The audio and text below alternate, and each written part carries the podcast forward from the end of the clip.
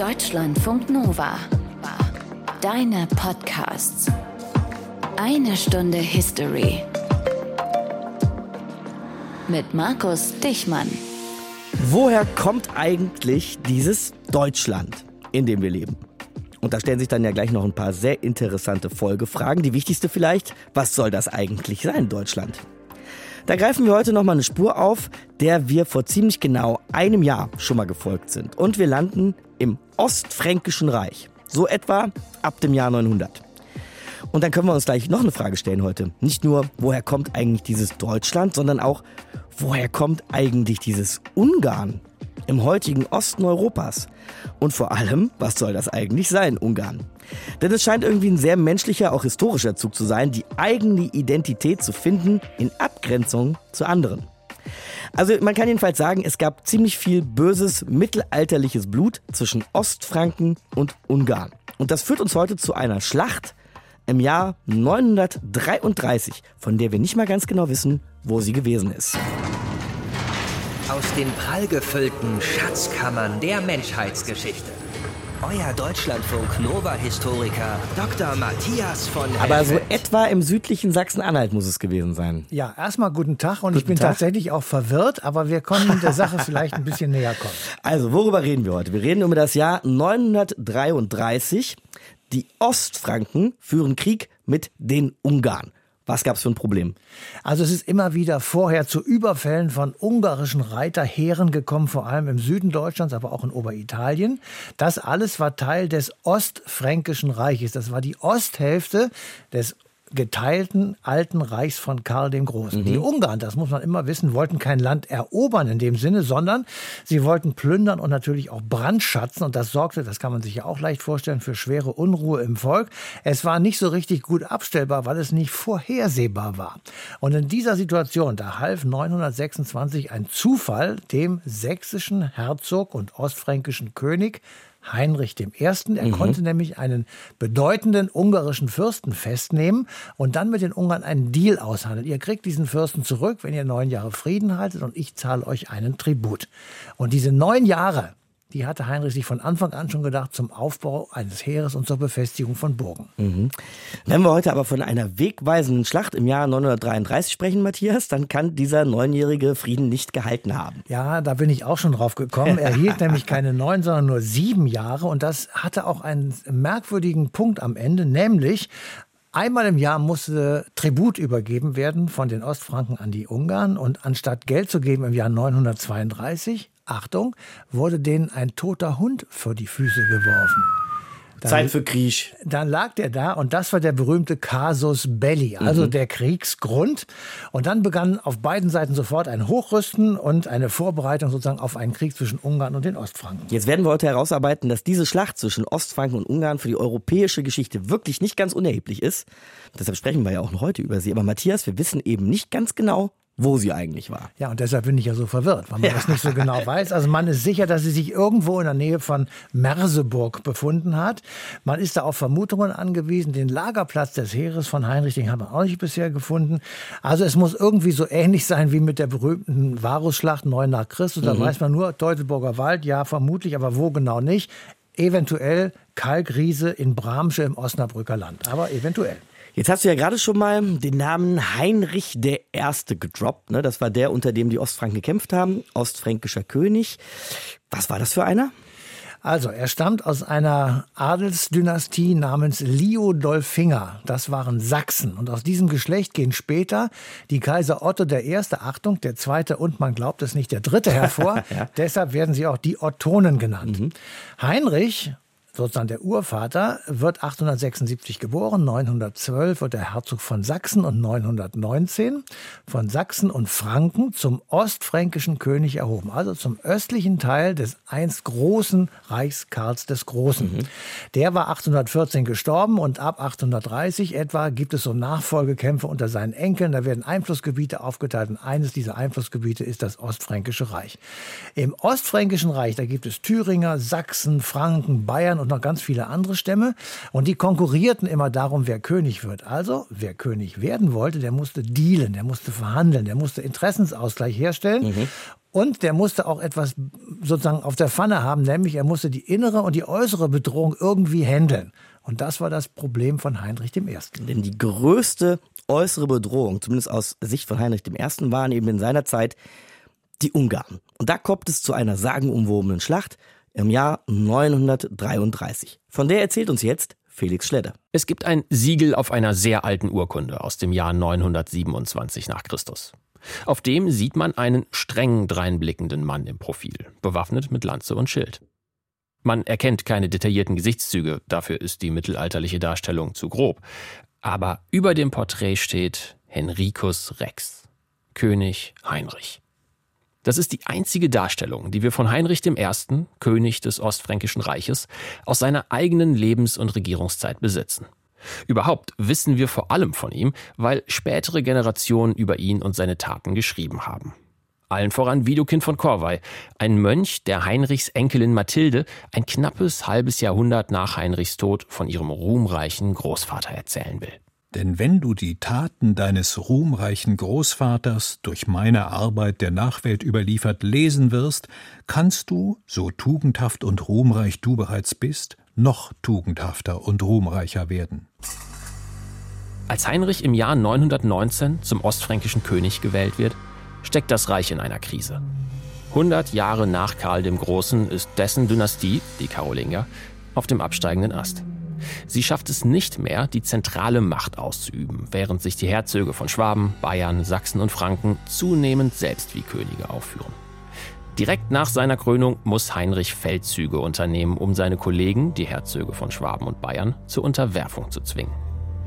Das bringt dem Reich wenigstens etwas Stabilität. Aber die größte Gefahr ist noch nicht gebannt. Als nunmehr die inneren Kämpfe ruhten, durchzogen wiederum die Ungarn ganz Sachsen, steckten Burgen und Flecken in Brand und richteten allerorten ein solches Blutbad an, dass eine gänzliche Verödung drohte. Seit knapp 20 Jahren fallen die Ungarn immer wieder ins Ostfränkische Reich ein, um zu plündern. Gegen ihre berittenen Bogenschützen haben die Soldaten des Königs keine Chance. Es traf sich aber, dass einer von den Großen der Ungarn gefangen und gebunden vor den König geführt wurde. Diesen schätzten die Ungarn so sehr, dass sie als Lösegeld für ihn eine ungeheure Menge Gold und Silber anboten.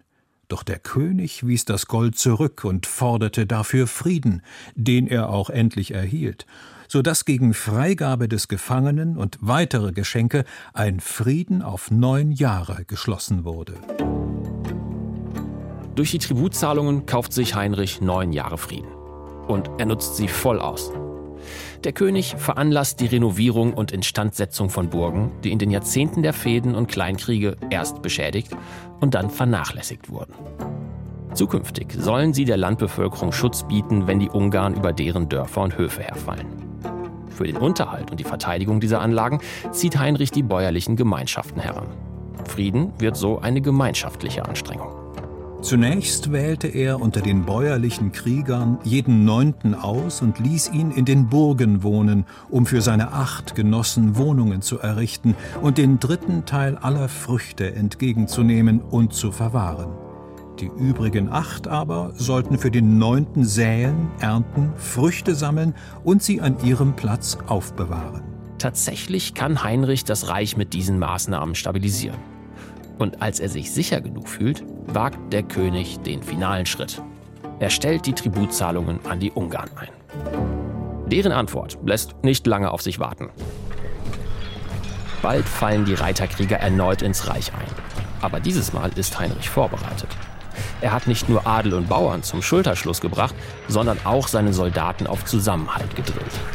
Gemeinsam mit ihnen stellt sich der König den Ungarn bei einem Ort namens Riade, ein weiterer Geschichtsschreiber, Liutprand von Cremona, legt Heinrich für den Tag der Schlacht folgende Worte in den Mund. Es suche niemand, dem anderen vorauszueilen, sondern deckt euch gegenseitig mit den Schilden und empfangt so die ersten Pfeile des Feindes.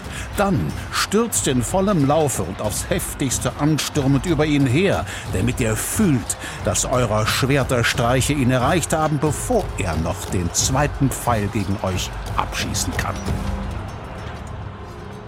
Heinrich gewinnt den Kampf, dessen Bedeutung nicht in epischen Ausmaßen oder militärischer Vernichtung liegt. Für die nächsten Jahre gibt es keine Ungarn-Einfälle und auch keine Konflikte zwischen König und Adel. Wir im Westen sind heute friedensverwöhnt und ein paar Jahre Frieden klingt erstmal nicht nach viel. Aber das ist schon eine ganze Menge, wenn man bedenkt, wie selten und brüchig Frieden für einen Großteil der Geschichte war. Felix Schledde über den ostfränkischen Kampf gegen die Ungarn und deren Niederlage im Jahr 933. Und eine Sache wollen wir da jetzt nochmal dick und fett unterstreichen, und zwar im Gespräch mit Historiker und Mittelalterfachmann Bernd Schneidmüller. Hallo, Herr Schneidmüller. Hallo, guten Tag. Und zwar wollen wir unterstreichen, Herr Schneidmüller, dass wir hier von Ungarn sprechen und nicht von Hunnen. Ja, für das 10. Jahrhundert sprechen wir von Ungarn, denn die Verwechslung oder Gleichsetzung war ein historischer Irrtum des Mittelalters. Mhm. Das ist aber tatsächlich ein Gerücht, das sich bis heute hält, Herr Schneidmüller. Wenn man mal heute im Netz sucht, ich habe das einfach mal gemacht, findet man bis heute ziemlich wilde Internetforen und ziemlich wilde Theorien, die behaupten, dass Hunnen und Ungarn dasselbe seien. Können Sie uns aufklären? Ja, schöne Geschichten halten sich lange. Ja. Ähm, es ist so, dass die Hunnen ein Reitervolk aus Zentralasien sind, die im vierten Jahrhundert nach Christus ins Römische Reich eingefallen sind und das provoziert haben, was wir üblicherweise als Völkerwanderung mhm. benennen. Äh, das heißt, die gesamten Völker dieser Zeit kommen in Bewegung, kommen in Unordnung und die Hunnen sind am Anfang nahezu unbesiegbar, setzen sich im Römischen Reich und an seinen Rändern fest und gehen so allmählich im fünften Jahrhundert unter. Und da haben wir schon die entscheidende Antwort. Die Hunnen verschwinden historisch im Laufe des mhm. 5. Jahrhunderts. Und, und das liegt Ungarn deutlich vor dem 10. Jahrhundert, wo die Ungarn jetzt auftauchen. Und die Ungarn kommen im 9. Jahrhundert äh, überhaupt in die Geschichte hinein. Sie stammen mhm. aber auch aus Zentralasien. Sie sind auch ein Reitervolk. Und der Name ist ja verführerisch. Wenn man im Englischen Hungarisch sagt und Ungarn, dann ist das schon verdammt nah an den Hunnen dran. Mhm. Aber schon unsere Autoren des 10. Jahrhunderts, die sich die Ungarn so gar nicht richtig erklären konnten, haben die Geschichte in die Welt gesetzt, dass diese Ungarn Nachkommen der früheren schrecklichen Hunnen gewesen seien. Aber wir merken, da liegen 400 Jahre dazwischen. In diesen wilden Foren, von denen ich aber gerade gesprochen habe, Herr Schneidmüller, und diesen wilden Theorien lese ich dann aber, dass ich Ihnen und der westlichen Forschung dann nicht trauen dürfte. Man würde nämlich unterschlagen wollen, dass Ungarn von den Hunnen abstammen. Warum würde man das unterschlagen wollen? Wieso reimen sich das Leute immer noch zurecht? Also die Namengleichheit ist ja evident. Die Herkunft kann durchaus ähnlich gewesen sein und kein Mensch würde behaupten, dass es keine DNA-Spuren von den äh, spätantiken Hunnen zu den mittelalterlichen Ungarn gibt. Aber mhm. die Dinge sind doch so weit auseinander entfernt, dass Zusammenfügungen zwar auf den ersten Blick ein bisschen lukrativ erscheinen, aber die beiden Völker haben historisch gesehen zunächst einmal wenig miteinander zu tun. Dann schauen wir uns jetzt mal diese Ungarn an. Im 9. Jahrhundert werden sie langsam groß, im 10. Jahrhundert die Konflikte mit dem Ostfränkischen Reich. Darum geht es heute in einer Stunde History. Was war das für ein Volk? Wer waren die Ungarn? Die Ungarn kommen tatsächlich aus dem asiatischen Raum, dringen nach Westen vor.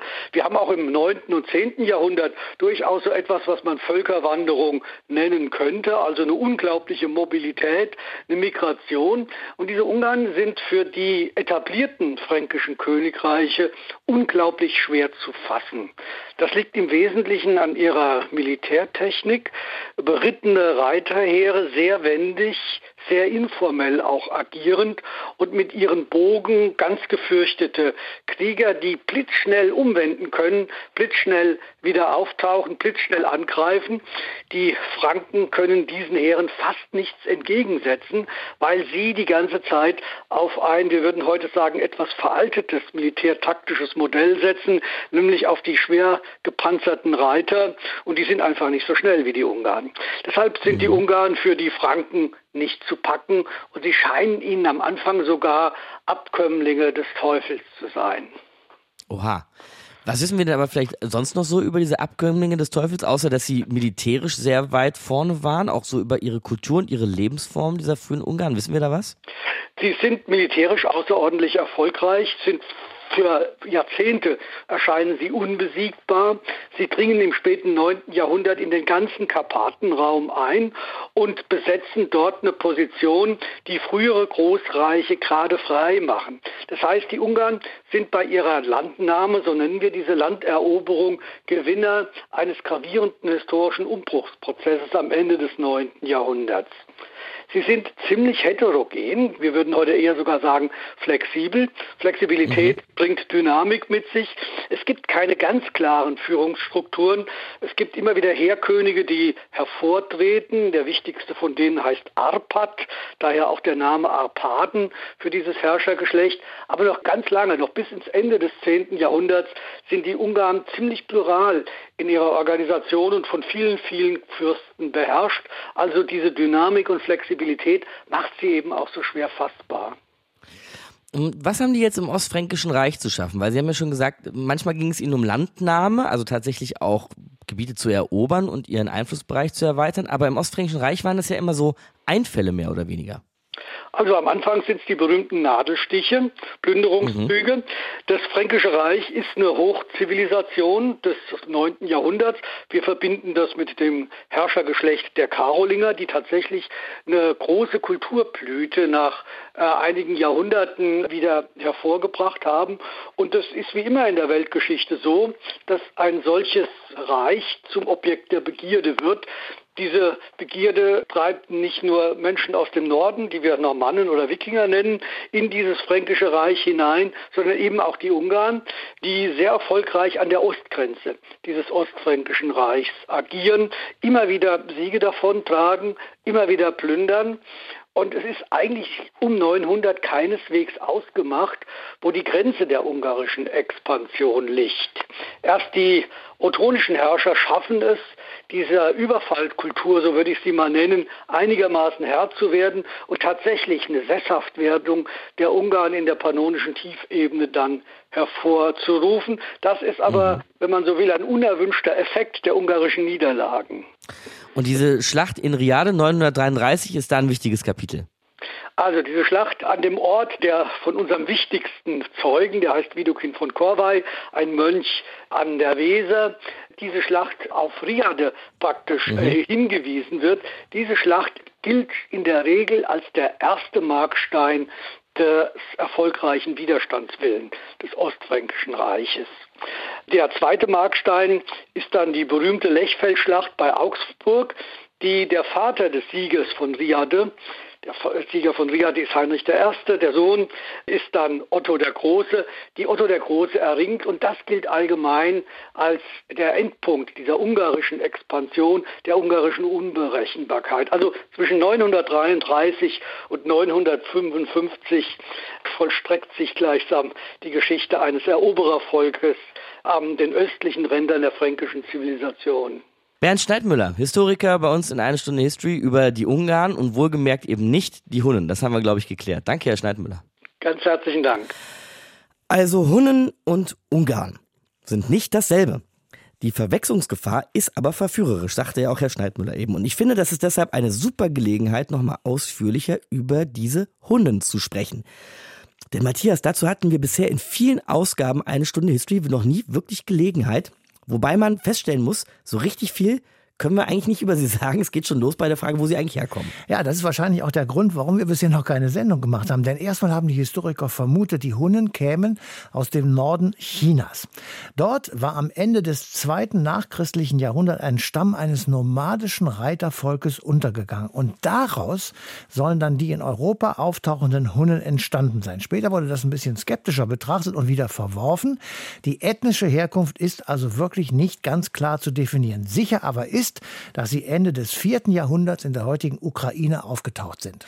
Und sicher ist ja auch, dass die Römer ganz gut darin waren, ihre eigene Geschichte aufzuschreiben. Und da tauchen die Hunden recht populär auf, ne? weil Rom immer wieder Clinch hatte mit den Hunden. Ja, sie hatten Clinch. Man muss kurz noch dazu wissen, Rom war aufgeteilt in Ostrom und Westrom. Das gleiche also, wie im Frankenreich. Auch Ostfranken, genau. Westfranken, Ostrom, Westrom. Ja. Also Konstantinopel, das heutige Istanbul, auf der einen im Ostreich und auf der anderen Seite Rom im Westreich. Aber sie waren einzeln genommen nicht stark genug, um die Hunden zu vertreiben oder gar ihre Ansiedlung in der ungarischen Tiefebene zu verhindern. Und das Lager der Hunnen, das lag eigentlich genau auf der Grenze zwischen dem Ost- und dem Weströmischen Reich. Mhm. Und unter dem berühmten Führer Attila, das ist auch heute noch ein beliebter Name in, in Ungarn, mhm. haben sie Pannonien erhalten. Das liegt heute im Westen Ungarns. Und das Verhältnis zu Westrom war damit geklärt und zum Oströmischen Reich war es relativ kompliziert und auch angespannt.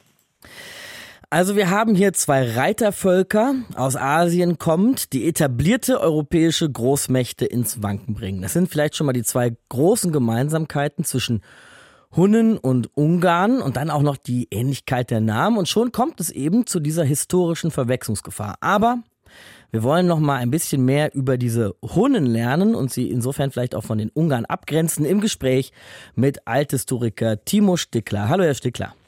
Hallo. Die Ungarn und die Hunnen gleichzusetzen, Herr Stickler, wäre ziemlicher Umfug. Das haben wir heute schon gelernt. Da liegen ein paar Jahrhunderte und wahrscheinlich diverse Ethnogenesen dazwischen. Also brechen Völker auseinander, fügen sich wieder neu zusammen. Und was hat das eine dann schon noch mit dem anderen zu tun? Aber würden Sie vielleicht trotzdem irgendwie Hunnen und Ungarn in eine Verbindung setzen? Naja, man könnte sie dahingehend in Verbindung setzen, als die Ungarn selbst sich zum Teil in ihrer Geschichte auf die Hunnen zurückgeführt haben. Mhm. Das ist eine Tradition, die im Mittelalter entstanden ist. Also bereits in den Gesta Hungarorum im 13. Jahrhundert wird dieser Bezug gesehen. Und bis heute sind Namen wie zum Beispiel Attila oder mhm. Ildiko auch Namen, die in Ungarn vergeben werden. Also aufgrund gewissermaßen der gemeinsamen reiternomadischen Vergangenheit, wenn ich das so nennen darf, hat man hier seit dem Mittelalter Bezüge zwischen Ungarn und Hunnen gesehen, obwohl die eigentlich historisch nicht gegeben sind. Ich hatte vorhin schon mal erwähnt, Herr Stickler, dass ich mich zur Vorbereitung auch in so den ein oder anderen Foren herumgetrieben habe, in denen eben so eine Zusammenhang, auch ein historischer Zusammenhang zwischen Hunnen und Ungarn irgendwie herbeifabuliert wird. Und Attila, haben Sie ja gerade gesagt, dieser beliebte Vorname in Ungarn, wird da als Bezugspunkt hergeholt, weil Attila eben dieser große Hunnenkönig war. Vielleicht können Sie uns über diese legendäre Gestalt mal ein bisschen was erzählen. Ja, der legendäre Gestalt ist Attila ja eigentlich nicht, sondern eine historisch an sich ganz gut fassbare mhm, Gestalt. Stimmt, ja. Mhm. Natürlich wüssten wir immer ganz gerne mehr. Aber sagen wir mal, für antike, spätantike Verhältnisse wissen wir über Attila äh, vergleichsweise gut Bescheid.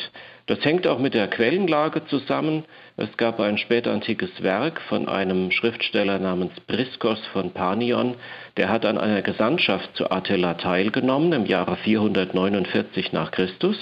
Und der beschreibt uns den Hof Attilas und wie es da so zugegangen ist, so dass wir eigentlich über diese Persönlichkeit, über diesen König ganz gut informiert sind. Mhm. Ganz grob könnte man sagen, war Attila eben der Herrscher des größten Teils der Hunnen in der Zeit um 450 nach Christus, also sein Geburtsdatum ist natürlich unbekannt, aber gestorben ist er im Jahre 453 nach Christus. Wenn wir dann auch was über seinen Hof wissen aus diesen Überlieferungen, wissen wir vielleicht auch sowas, etwas über die Herrschaftsstrukturen unter Attila? Ja, da wissen wir auch einiges. Unter anderem bei Priskos wird eigentlich das Funktionieren des Hofes Attilas ganz gut beschrieben. Attila hat natürlich nicht alles allein gemacht, sondern er war umgeben von anderen Kriegern, die Leitungsfunktionen übernommen haben. In den griechischen Quellen werden die als Logades bezeichnet. Das könnte man übersetzen mit große Männer oder wichtige Männer. Das waren übrigens nicht nur Hunnen, also ethnische Hunnen, sondern im Kreise dieser Mitarbeiter Attilas befanden sich auch Germanen mhm. und sogar Römer, die lieber im Hunnenlande lebten als im ah, römischen ah, Reich. Also das hunnische Reich Attilas dürfen wir uns nicht als ethnisch homogen vorstellen, sondern es war im Prinzip ein multiethnisches Gebilde, das ganz auf die Führerpersönlichkeit Attilas zugeschnitten war. Die Reichtümer, die Attila von den Römern erpresst hat oder durch Feldzüge erbeutet hat, die hat er an seine Gefolgsleute verteilt man nennt das eine Prestigeökonomie und auf diese Weise hat er die Loyalität zunächst mal seiner Unterführer und dann auch der von diesen repräsentierten Stämme und Völker sichergestellt. Also ein gut funktionierender Vielvölkerstaat, um vielleicht so einen moderneren Begriff zu verwenden? Kein Staat. Mhm. Von staatlichen Strukturen würde ich nicht sprechen. Okay. Mhm. Gut funktionierend, ja.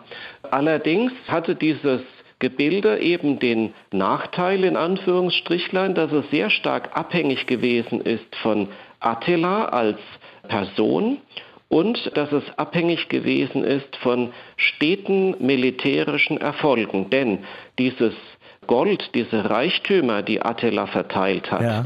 die musste er ja regelmäßig wieder neu einbringen, um diese Loyalität am Laufen zu halten. Und das hat dazu geführt, dass die Hunnen dann auch so viele Kriege geführt haben und dass ihre Herrschaft den Römern strukturell aggressiv erschien.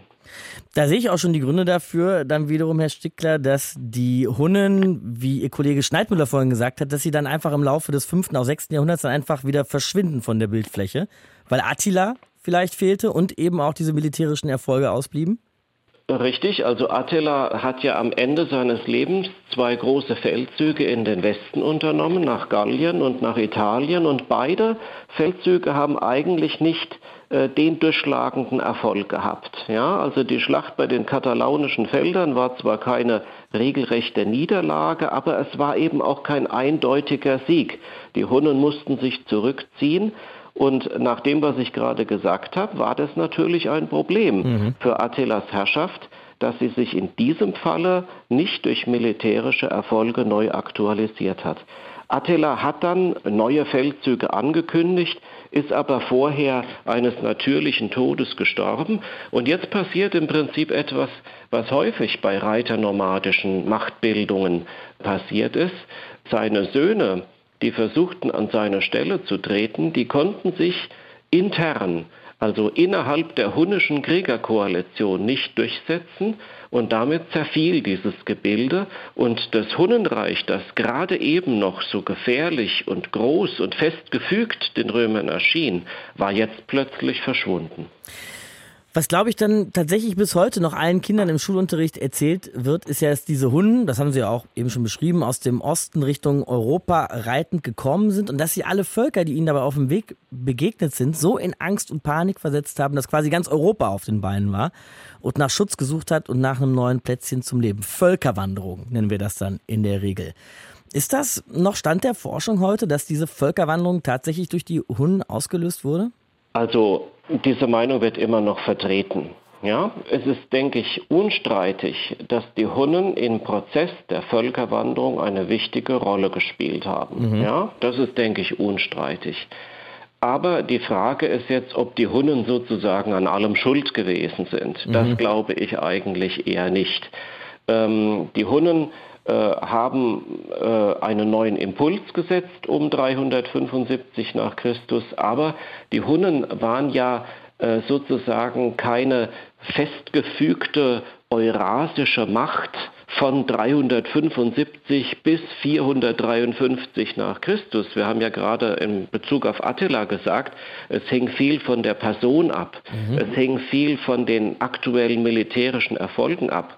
Und da haben die Hunnen in dieser Zeit, in der sie da waren, in der sie den Donauraum mitbestimmten, manchmal größere Erfolge gehabt, manchmal kleinere Erfolge. Sie haben ihre Rolle beim Prozess der Völkerwanderungszeit gespielt, aber aus meiner Sicht zumindest äh, kann man sie nicht allein verantwortlich machen für das, was seit dem vierten Jahrhundert im Mittelmeerraum passiert ist. Aber ihre Rolle war allemal so spannend, dass sich auch die Geschichtswissenschaft bis heute mit den Hunden befasst, wie zum Beispiel Althistoriker Timo Stickler. Danke fürs Gespräch, Herr Stickler. Dankeschön. Dann ziehen wir an der Stelle einen Strich unter die Hunden und kommen wieder zurück zu den Ungarn und auch zu den Ostfranken, denn Ungarn und Ostfranken im 10. Jahrhundert miteinander im Krieg. 933 besiegt ein fränkisches Heer unter Heinrich I., an den erinnern wir uns jetzt wieder, die Ungarn. Und dann war erstmal Ruhe, Matthias. 22 Jahre lang bis ins Jahr 955. eine noch größere Schlacht auf dem Lechfeld. Genau, in der Nähe von Augsburg ist das. Und dort war am Start sein Sohn Otto I. Aha. Wieder waren die Ungarn da, sie wollten plündern und brandschatzen, sie wollten sozusagen schnelle Beute machen. Aber anders als 955, da änderte sich das. Sie belagerten nämlich auf einmal eine Stadt, und zwar Augsburg. Und der Bischof von Augsburg, der berichtete, Zitat, man habe noch nie so viele Ungarn auf einmal gesehen. Sie hätten das Bayernland vom Donaufluss bis zum Schwarzen Wald besetzt und verwüstet. Mhm. Also es war offenbar eine neue Strategie. Vielleicht ging es tatsächlich darum, Bayern und sogar möglicherweise Schwaben zu erobern, denn dort gab es auch innenpolitische Kämpfe und das wiederum spielt natürlich den Ungarn in die Hände. Also diesmal ging es tatsächlich nicht, vielleicht nicht darum zu brandschatzen, sondern tatsächlich zu erobern, ja? Und deswegen musste Otto sozusagen ein Heer zusammenstellen, das diese Gefahr bannen könnte. Mhm. Und mit dabei waren dann Franken, Bayern, Schwaben und auch Böhmen.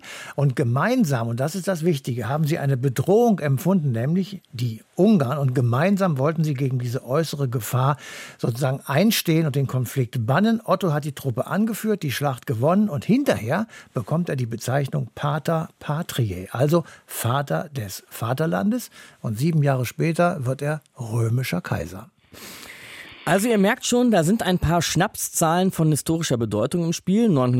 933 schlagen die Ostfranken die Ungarn in der Nähe von Merseburg, aber gerade mal 22 Jahre später sind die Ungarn wieder zurück, breit aufgestellt und es kommt 955 zur Schlacht auf dem Lechfeld. Und diese Schlacht lohnt es sich nochmal genauer anzuschauen, denn sie ist mindestens so sagenumwoben, wie sie auch historisch ist. Und manchmal werden da sogar so Begriffe wie die Geburtsstunde der Deutschen in den Ring geworfen. Atmen wir da an der Stelle mal tief durch und analysieren das mit Historiker und Mittelalterfachmann Matthias Becher. Hallo, Herr Becher. Guten Tag, Herr Dichmann. Dann versuchen wir uns das nüchtern anzuschauen, Herr Becher. Wir haben da also das Ostfränkische Reich unter einem gewissen Otto I. und einen offensichtlich sehr großen und starken Antagonisten aus dem Osten kommen, nämlich die Ungarn. War das das Aufeinandertreffen zweier mittelalterlicher Großmächte oder was war das? Wie standen die in Konkurrenz und wie kam es zu dieser Schlacht? Ja, der Gegensatz gegen die Ungarn ist ja ein altbekannter gewesen für das Ostfrankenreich. Mhm. Auch nach der Niederlage im Jahr 933 bleiben die Ungarn eine gewisse, eine latente Bedrohung, die allerdings immer stärker zurückgeht. Ende der 940er und Anfang der 950er Jahre gehen die Ostfranken in Gestalt des Herzogs Heinrich von Bayern sogar zum Angriff über mhm. äh, gegen die Ungarn. Trotzdem bleibt das in einem latenten Gleichgewicht zwischen zwei damaligen militärischen Großmächten. Das kann man, denke ich, schon sagen. Mhm. Also den Ostfranken und den Ungarn. Aber eskaliert dann 955 nochmal. Warum es, eigentlich? Es eskaliert im Jahr 955, das ist richtig, eigentlich schon 954. Denn schon in diesem Jahr tauchen die Ungarn im Ostfrankenreich auf und das aus, wie die Forschung annimmt, aus einem einzigen Grund, äh, nämlich dass damals das Ostfrankenreich von inneren Kämpfen zerrüttet war. Mhm. Der Sohn Ottos des ersten Liudolf hatte sich gegen ihn erhoben. Es gab einen Aufstand, eine breite Aufstandsbewegung innere Kämpfe, ein Bürgerkrieg und hier wollten die Ungarn dann schon einmal schauen, was für sie zu gewinnen wäre. Da haben die ihre Chance gerochen praktisch. Mhm. Mhm. Möglicherweise sind sie sogar von einer der Kriegsparteien, nämlich von Liudolf, ins Land gerufen worden. Das ist nicht ganz sicher. Die Quellen geben da verschiedene Auskünfte. Aber jedenfalls erscheinen sie, versuchen diese Kämpfe auszunutzen und ziehen sich dann über Lothringen in einem großen Bogen wieder nach Ungarn zurück. Aber 955 kommen sie eben erneut. Und hier ja. setzt dann die Lechfeldschlacht ein. Sie haben die inneren Konflikte innerhalb des Ostfränkischen Reichs angesprochen und trotzdem kämpfen dann aber bei der Schlacht auf dem Lechfeld wieder Sachsen, Franken, Bayern, Schwaben alle miteinander. Wie kam es, dass dann Otto doch wieder die einzelnen Teile ein konnte? Das hängt auch ein Stück weit mit dem Auftauchen der Ungarn im Jahre 954 zusammen. Liudolf steht in irgendeiner äh, Verbindung mit ihnen mhm. und diese Verbindung mit heidnischen, wie man damals sagte, Gegnern des Königs bringt ihm eine schlechte Presse ein, äh, auch wenn es damals noch keine Presse in dem ja. Sinne gegeben hat. Mhm. Seine Aufstandsbewegung bricht in sich zusammen und das ist der Hauptgrund, nicht so sehr militärische Niederlagen, sondern dass er sein Renommee verliert wegen dieser angenommenen Verbindung. Dass er da mit diesen nicht christlichen Wilden genau. aus dem Osten Osten oder so paktiert ja, hätte. Ja, ja? Mhm. sozusagen den Feinden der Christenheit, mit denen habe er paktiert. Mhm. Das ist der Vorwurf. Kurz, die Folge ist, dass sein Aufstand zusammenbricht und im Jahr 955 das Ostfrankenreich weitgehend geeint ist und deswegen auch alle Völker oder Stämme des Ostfrankenreichs zusammen dem Feind gegenübertreten und ihm bei Augsburg stellen. Machtpolitisch spielt das also vor allem einem in die Karten, nämlich dem erwähnten Otto dem Großen, der sich dann nach der Schlacht auf dem Lechfeld Pater Patriae nennen durfte, Vater des Vaterlandes. Eigentlich ein Ehrentitel der alten Römer. Was hatte es damit auf sich? Das hängt, wenn man so will, mit der Art der Berichterstattung zusammen, mit der ja. Art der Quellenlage. Mhm. Unser wichtigster Chronist für die damalige Zeit ist ein sehr gebildeter Mönch aus Corvey, der, könnte man vielleicht sagen, etwas viel klassische Literatur gelesen hat und mhm. ihm diese Wendungen sehr leicht von der Hand gegangen sind. Und er stilisiert Otto nach der Schlacht im Stile eines Imperatoren der Antike, was ja bedeutet, in der Antike werden siegreiche Feldherren von ihren Truppen zum Imperator ausgerufen. Das bedeutet damals noch nicht Kaisertitel, sondern einfach nur zum erfolgreichen Feldherrn. Mhm. Aber Widukind von Corvey wendet das quasi auf den Kaisertitel und tut ab diesem Zeitpunkt so, als ob Otto Kaiser gewesen sei, obwohl er es eben noch nicht war. Aber für Widukind ist die Schlacht äh, auf dem Lechfeld entscheidend für Ottos Kaisertum, nicht die Krönung durch den Papst in Rom im Jahr 962. Wir haben vor ziemlich genau einem Jahr auch schon mal miteinander gesprochen, Herr Becher. Da haben wir da eine Stunde History gemacht, eben über den Weg von Otto vom ostfränkischen König zum ersten römisch-deutschen Kaiser. Aber Sie haben es jetzt gerade genau beschrieben. Dieser römische Ehrentitel, damit war er dann praktisch nicht mehr weit weg von Rom, vom Papst und von der Kaiserwürde, ja? Zumindest will Widokind uns das glauben. Machen. Ja, okay. Ähm, dass es eine ausgemachte Sache gewesen ist, dass Otto zum Kaiser gekrönt wird, dem würde ich widersprechen. Mhm. Dazu bedurfte es noch weiterer Bedingungen. Der Papst hat ihn um 961 äh, zu Hilfe gerufen, weil er in politischen Schwierigkeiten steckte und so weiter und so fort. Also es gibt im Jahr 961, 62 nochmal eine besondere politische Konstellation, die zur Kaiserkrönung führt. Aber eines ist klar, diese Kaiserkrönung liegt in der Luft. Mhm. Otto ist der, ja, der überragende König, ist die Großmacht in der damaligen, in der ja nicht in der damaligen Welt, aber im westlichen Europa der damaligen Zeit ist Otto derjenige, der eigentlich nur noch für die Kaiserwürde in Frage kommt. Es gibt keinen anderen König, dem der Papst diese Würde noch antragen könnte. Das ist ganz klar und liegt auf der Hand. Wichtiger Hinweis, da auch immer genau zu gucken, wer schreibt eigentlich was und was sind unsere Quellen, weil an dieser Stelle, Herr Becher, fängt vielleicht auch die Erzählung der vermeintlichen Deutschen an. Also Otto eint die deutschen Völker im Kampf gegen die Ungarn, wird zum römisch-deutschen Kaiser, das Ostfränkische Reich mit der Zeit zum Heiligen Römischen Reich deutscher Nation und daraus gehen dann irgendwann die modernen deutschen Nationalstaaten hervor. Kann man das tatsächlich äh, so zusammenfassen? Halten Sie das für zulässig? Die Forschung hat es lange Zeit so gesehen. Im 19. Jahrhundert, als man sehr national bewegt war, hat man sozusagen versucht, die eigene Nationalgeschichte ins Mittelalter zurückzuprojizieren und die eigenen Anfänge eben im Mittelalter zu entdecken. Die modernere Forschung ist da wesentlich zurückhaltender und sagt, man muss sich die einzelnen Konstellationen, die einzelnen Sachverhalte näher ansehen und so eine wie soll man sagen, eine Einbahnstraße von Otto bis zu uns heute, die gibt es eben nicht. Keine zwangsläufige Entwicklung.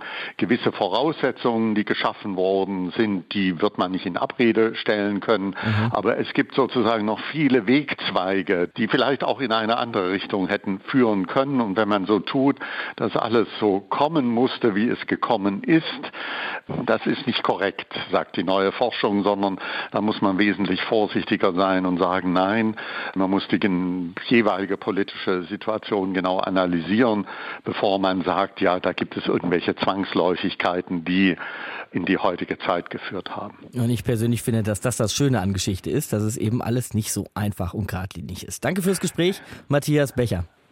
Ich danke Ihnen vielmals. Auf Wiederhören. Zwei wichtige große Schlachten. Die Schlacht 933 Ostfranken gegen Ungarn und dann das Rematch 955 auf dem Lechfeld.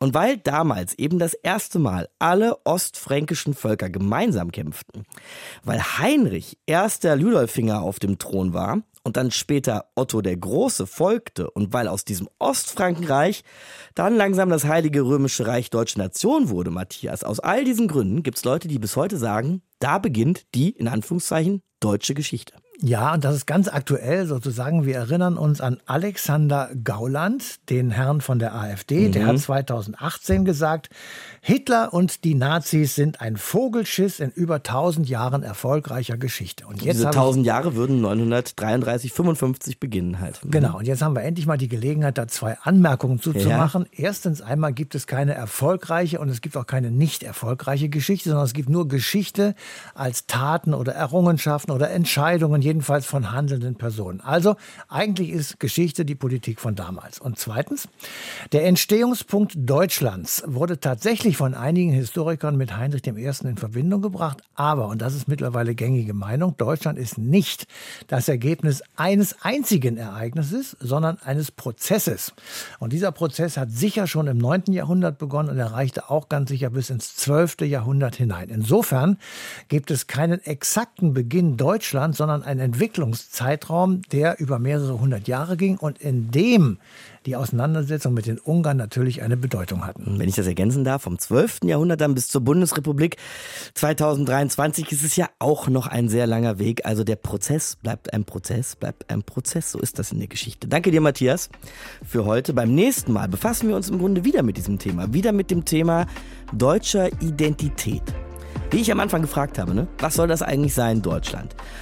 1893 jedenfalls gründet sich der Zentralverein deutscher Staatsbürger jüdischen Glaubens. Und die waren der festen Überzeugung, dass Religion jedenfalls nichts mit dieser Frage zu tun hat. Die Sache ist, wie ihr euch vorstellen könnt, noch deutlich komplexer und ein Thema beim nächsten Mal in einer Stunde History. Mein Name ist Markus Dichmann. Macht's gut. Ciao, ciao. Deutschlandfunk Nova. Eine Stunde History. Jeden Freitag neu auf deutschlandfunknova.de und überall, wo es Podcasts gibt. Deine Podcasts.